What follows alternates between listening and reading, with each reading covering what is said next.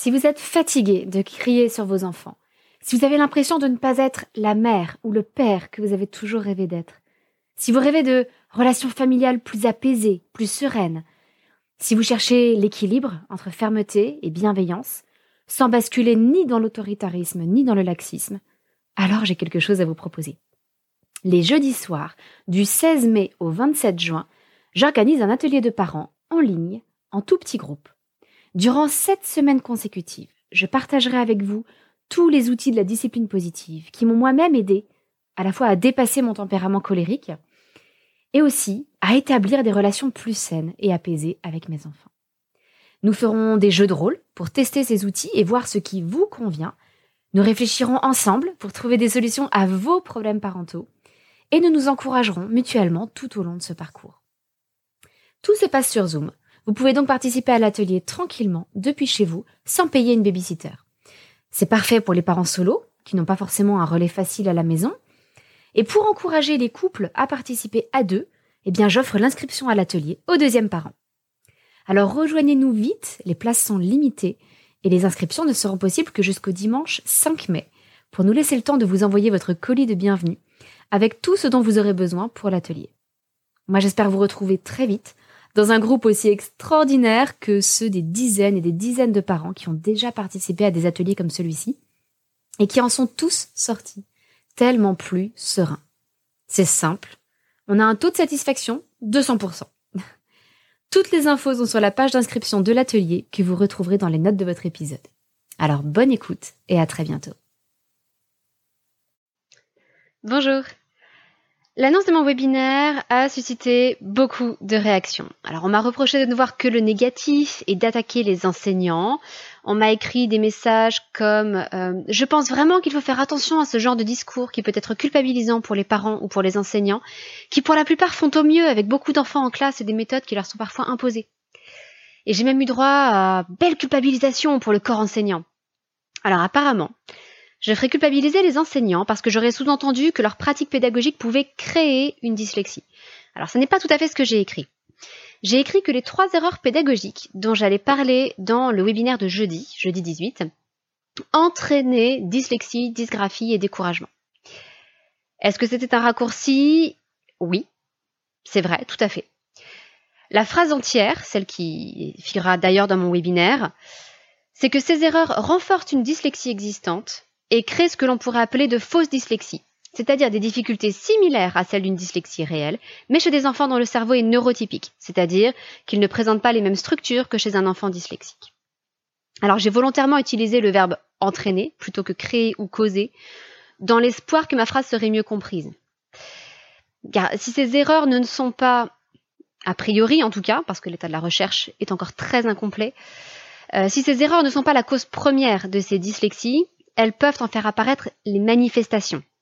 Et suivant le type de dyslexie, et on peut en distinguer jusqu'à 19 sortes, euh, ces manifestations n'apparaissent pas forcément lorsqu'on utilise d'autres méthodes pédagogiques. Si la dyslexie était une maladie, alors attention, ça ne l'est pas, c'est un trouble, mais si la dyslexie était une maladie, ces erreurs pédagogiques ne seraient pas le virus, elles ne causeraient pas la maladie. Mais un petit peu comme s'il s'agissait d'un système immunitaire fragilisé, ces erreurs pourraient démultiplier les symptômes de la dyslexie ou chez une personne non malade, créer des symptômes similaires. Alors encore une fois, la dyslexie n'est pas une maladie, mais je pense que c'est plus facile de faire le parallèle pour que vous compreniez la distinction entre cause, virus, et symptômes, manifestation. Alors manque de chance, tout ce que je viens de vous dire là, ça ne tient pas sur un tout petit carré Instagram.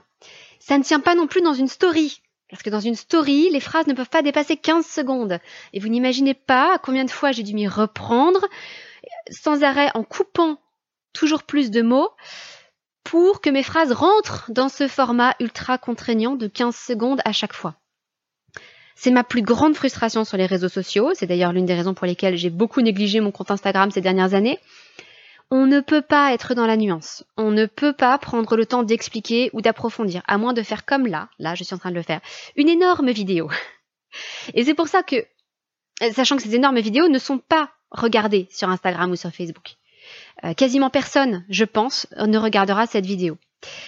Et c'est pour ça que mon médium de choix, c'est le podcast. Parce que dans un podcast, je peux passer 20 ou 30 minutes sur un sujet. Je peux aller en profondeur, je peux explorer toutes les subtilités d'un problème. Et c'est aussi pour ça que, comme jeudi prochain, je fais des webinaires qui vont durer une heure et demie peut-être, sur des thèmes encore plus complexes, comme celui typiquement de l'apprentissage de la lecture et de l'écriture. Alors je regrette si ce raccourci a pu susciter des incompréhensions ou des malentendus, et j'espère avoir bien clarifié les choses. Mais on m'a aussi reproché de lier pratique pédagogique et dyslexie en m'opposant que la dyslexie est un trouble neurodéveloppemental, ce qu'elle est, mais comme si cela signifiait qu'à la naissance on naissait dyslexique, et donc qu'ensuite on n'avait plus qu'à subir, c'était comme ça. Et pour moi, c'est méconnaître deux choses très importantes. Un, il faut distinguer le diagnostic et ses manifestations. Le diagnostic, c'est la dyslexie. Ces manifestations, ce sont les difficultés de lecture, des inversions de lettres, une incapacité à retrouver le son qui est associé à telle ou telle lettre, etc.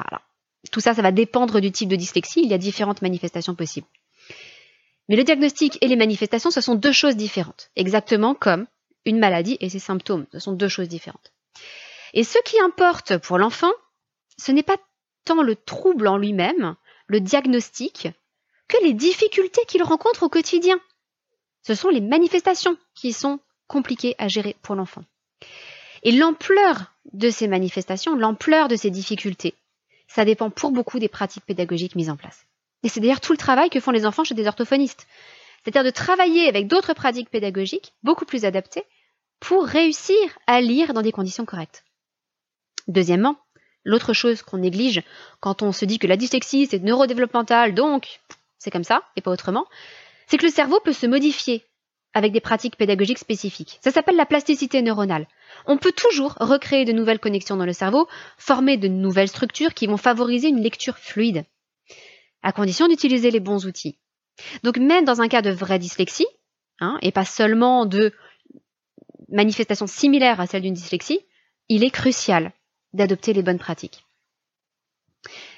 Et vous savez quoi?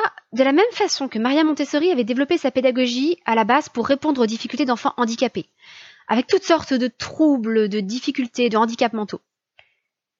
Et de même qu'elle s'est rendue compte ensuite combien ces principes et ces outils particuliers permettaient aussi aux enfants neurotypiques d'apprendre encore mieux, eh bien, je pense que de la même façon, nous devrions adapter les pratiques de l'apprentissage, de la lecture et de l'écriture pour qu'elles aident les enfants qui ont le plus de difficultés, d'un côté, et par conséquent, nous aiderons tout le monde.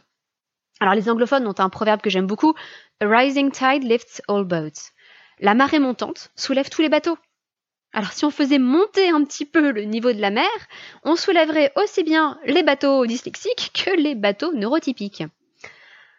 Et je voudrais en revenir à ce message reçu sur Facebook, qui été mis en commentaire de mon annonce du webinaire.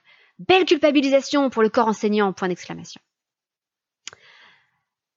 Alors le corps enseignant, qu'est-ce que c'est? Parce que, enfin, je sais pas, mais on n'aurait pas idée de parler du corps commerçant ou du corps artisan, du corps vigneron, du corps fermier. Personnellement, le corps enseignant, je ne connais pas. Désolée, je l'ai jamais rencontré, je ne sais pas ce que c'est. Moi, tout ce que je connais, ce sont des enseignants, des personnes avec leur individualité propre. Et pour moi, il y a trois choses à distinguer. Il y a le principe de l'école, qui est d'offrir une éducation gratuite pour tous. Ce principe-là, il n'est pas seulement respectable, il est tout simplement admirable. Et je le mentionnais d'ailleurs explicitement dans mon annonce du webinaire. Deuxième chose à distinguer, le système scolaire. L'institution, la structure, les lois, les directives, qui peuvent être fautives. Et Troisièmement, les enseignants, qu'on ne peut absolument pas résumer à cette espèce de vague entité, là, le corps enseignant. Parce que je connais des professeurs qui passent leur temps à geindre dans les salles des profs et à se plaindre de ce que les enfants, c'est quand même plus que c'était, hein, c'est difficile aujourd'hui. On le sait, il y a toujours des brebis galeuses partout, dans tous les domaines. Il y en a dans l'enseignement. Je connais aussi des enseignants admirables, merveilleux de dévouement, qui passent même leurs vacances à suivre des formations qu'ils payent de leur poche. J'en ai rencontré beaucoup, beaucoup en formation. Des enseignants qui passent leur week-end à fabriquer du matériel pédagogique que leurs écoles ne peuvent pas leur financer. Des enseignants qui le soir pensent à ce qu'ils vont présenter à tel ou tel enfant en difficulté le lendemain. Pour moi, ces enseignants, ce sont des héros qui ont un sens profond de leur vocation d'enseignant. Et puis au milieu de tout ça, je connais aussi des professeurs qui veulent simplement bien faire leur travail, en faisant ce qu'on leur demande, mais qui ne veulent pas y consacrer leur argent ou leur temps personnel. Et c'est parfaitement normal et compréhensible. Et dans un système normal qui fonctionne, eh bien, ces enseignants devraient pouvoir compter sur une formation de qualité et s'appuyer sur de bons outils de travail, simplement pour faire leur travail. Et alors, les élèves bénéficieraient d'une pédagogie efficace. Malheureusement, à l'heure actuelle, le système est défaillant. Depuis des dizaines d'années, on tente de réformer les IUFM, puis les SP, puis les INSP maintenant. Et cette réforme prend du temps, trop de temps, par rapport aux générations d'enfants qu'on est en train de sacrifier, dont on est en train de sacrifier l'éducation sur les bancs de l'école en attendant. Et l'une des erreurs dont je parlerai pendant le webinaire, la plus grave d'entre elles, c'est la pratique pédagogique dominante depuis maintenant 50 ans.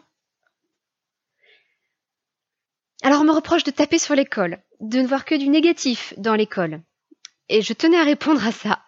Parce que saviez-vous qu'à partir de cette année, quatre de mes enfants sont à l'école, et à l'école publique, qui plus est? Saviez-vous que mes deux parents ont été enseignants? Saviez-vous que ma grand-mère avait été, enseignante, puis directrice d'école? Et ma grand-mère, en particulier, s'était spécialisée dans les enfants, alors qu'on appelait débiles à l'époque, euh, ce qui, c'était une catégorie dans laquelle on réunissait tous les enfants qui avaient des difficultés, des troubles, des handicaps mentaux, dont certains parfois très lourds. Aujourd'hui, ça correspondrait à, des classes, euh, des CLIS, des ou des classes en institut spécialisés. Et la grande fierté de ma grand-mère, c'était d'avoir réussi à apprendre à lire et à écrire à tous les enfants à qui elle avait enseigné, sans exception, y compris une jeune fille très lourdement handicapée. Alors, pour cette jeune fille, tout le monde avait dit à ma grand-mère de laisser tomber, qu'elle n'apprendrait jamais à lire, que ce serait trop difficile pour elle, etc. Ma grand-mère s'est accrochée, elle a encore euh, amélioré ses méthodes de travail, elle a fait preuve de beaucoup de patience, et à 16 ans, enfin, cette jeune fille savait lire et écrire. Et elle pouvait mener une vie aussi normale que possible, totalement intégrée dans la société. Et ma grand-mère m'en parlait euh, encore avec beaucoup d'émotion dans la voix pendant sa retraite. Alors qu'on ne me dise pas que je tape sur les enseignants. C'est faux. D'ailleurs, des enseignants, des orthophonistes, toutes sortes de professionnels, j'en ai formé. Et vous trouverez même leurs témoignages tous positifs sur mon site. Et dans l'annonce du webinaire que j'ai faite, jamais je n'ai parlé des enseignants en général. J'ai parlé des pratiques pédagogiques. Parce que mon objectif, ma passion, la, mission de ma vie, c'est de faire en sorte que tous les enfants, quelles que soient leurs difficultés, quel que soit leur parcours, puissent apprendre. Et en particulier apprendre à lire, à écrire, à compter. Des choses basiques, simplement pour pouvoir vivre une vie normale dans notre société. Et donc, plutôt que de critiquer quelqu'un qui ose dire la vérité, pourquoi ne pas s'attaquer aux pratiques qui sont déficientes? Jamais je ne suis attaquée aux enseignants, encore moins aux enseignants en général, mais toujours aux mauvaises pratiques pédagogiques. Et je vous invite à relire le message de l'annonce que j'ai rédigé. Et c'est justement par respect pour les enseignants que je continuerai à m'attaquer à ces pratiques. Parce qu'on m'a aussi envoyé un message en disant que la bienveillance s'appliquait aussi aux adultes. Or, pour moi, le respect, ce n'est pas la bienveillance seule. C'est de la bienveillance associée à un discours de vérité. La bienveillance ici, ça consiste à écouter les enseignants, exposer leurs problèmes, à reconnaître que oui, la situation est difficile. Le discours de vérité derrière, c'est que l'on ne peut pas changer les autres. On ne peut pas changer l'institution, on ne peut changer que soi-même, là où on est. Alors maintenant, on fait quoi? Parce que les enfants, eux, continuent d'en pâtir en attendant. Il faut se retrousser les manches tous ensemble pour améliorer les choses. Et il n'est pas question de se complaire, parents comme enseignants, dans la victimisation. Maria Montessori, mon modèle, n'a jamais mâché ses mots face aux déficiences de l'enseignement à son époque. Elle ne s'est jamais privée de dire la vérité de peur de froisser certains égaux ou certaines susceptibilités. Et si je peux avoir ne serait-ce que la moitié de son courage, je m'estimerai très heureuse. Donc non, je ne mâcherai pas mes mots. L'éducation, ça n'est pas une affaire de fragile. Il faut se confronter à la réalité. Éduquer, c'est sans cesse se remettre en question et c'est sans cesse réévaluer ses pratiques. Qu'on ne me dise pas que les enseignants n'ont pas le choix, qu'on leur met des bâtons dans les roues ou que c'est impossible. Oui, c'est difficile. Mais rien n'est impossible. Lorsque Mussolini a voulu prendre le contrôle des écoles Montessori, Maria Montessori aurait très bien pu dire oh, J'ai pas le choix, hein, c'est le grand patron. Eh bien non. Elle a refusé d'associer son nom à des écoles étatiques dans lesquelles le Duce voulait introduire le fascisme. Elle s'est exilée volontairement. C'est comme si elle avait envoyé un gigantesque doigt d'honneur à l'un des plus grands dictateurs du XXe siècle. Et j'ai même découvert récemment une petite note que Mussolini avait écrite et qui m'a beaucoup fait rire sur Maria Montessori. Euh, cette Montessori m'a quand même l'air d'une grande casse-pied.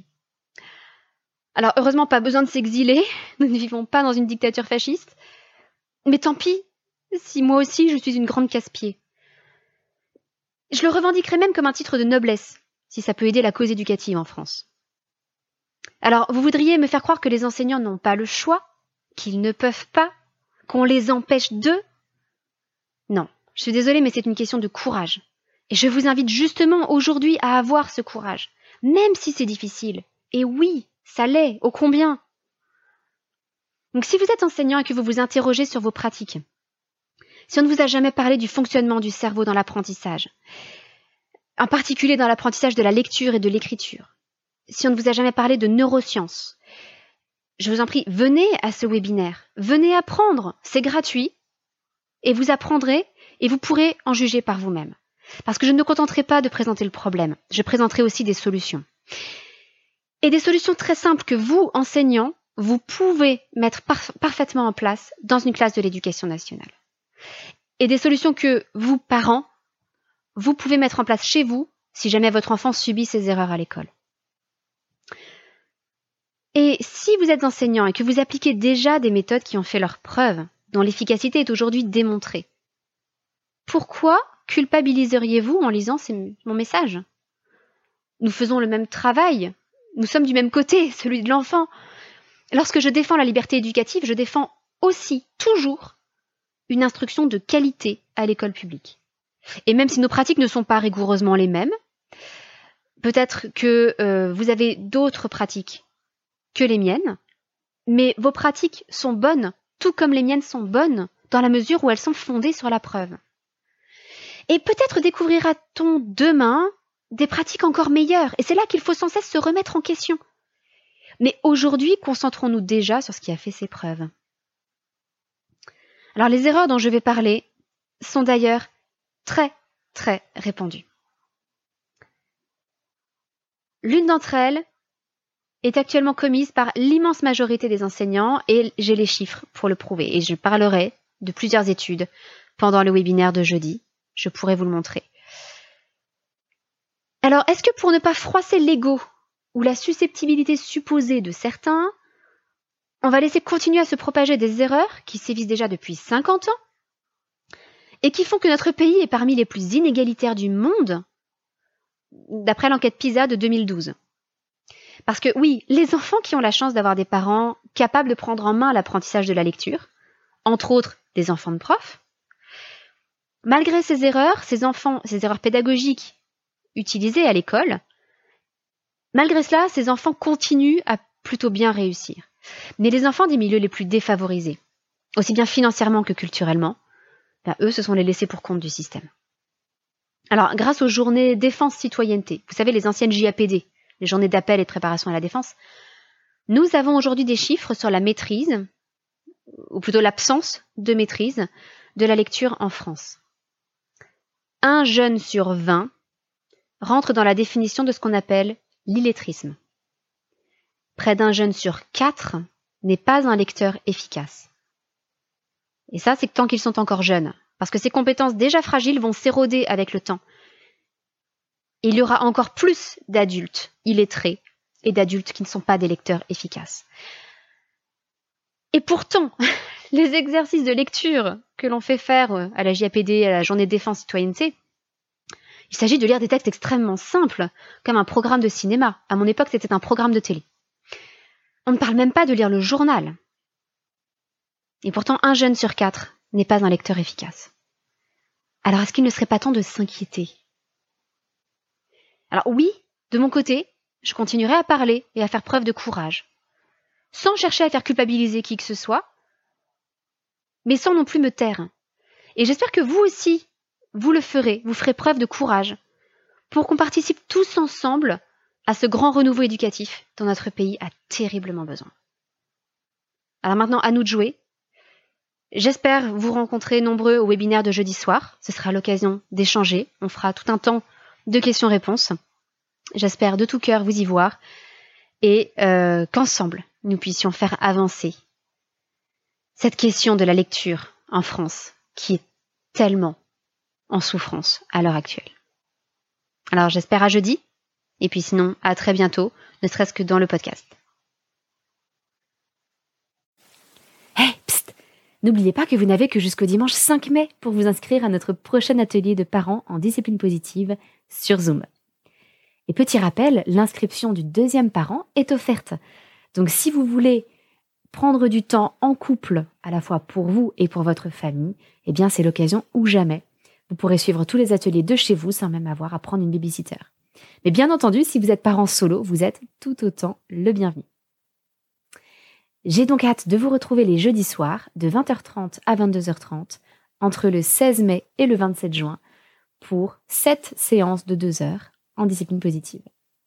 Toutes les informations sont disponibles sur le lien d'inscription que vous retrouverez dans les notes de votre épisode. À très bientôt!